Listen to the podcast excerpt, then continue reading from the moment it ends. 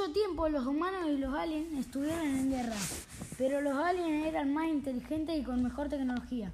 Así que los humanos empezaron a operarse y tener piezas robóticas y, y ser cyborgs.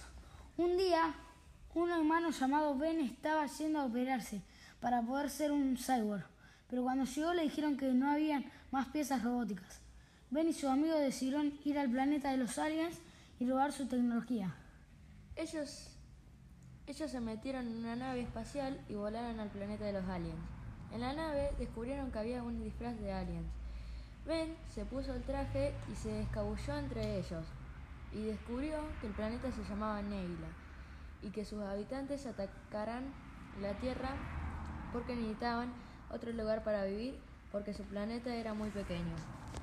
Ben fue con el líder de los aliens y le dijo que ellos los dejaban vivir en la Tierra, pero no podían atacar a los humanos y que tenían que compartir su tecnología.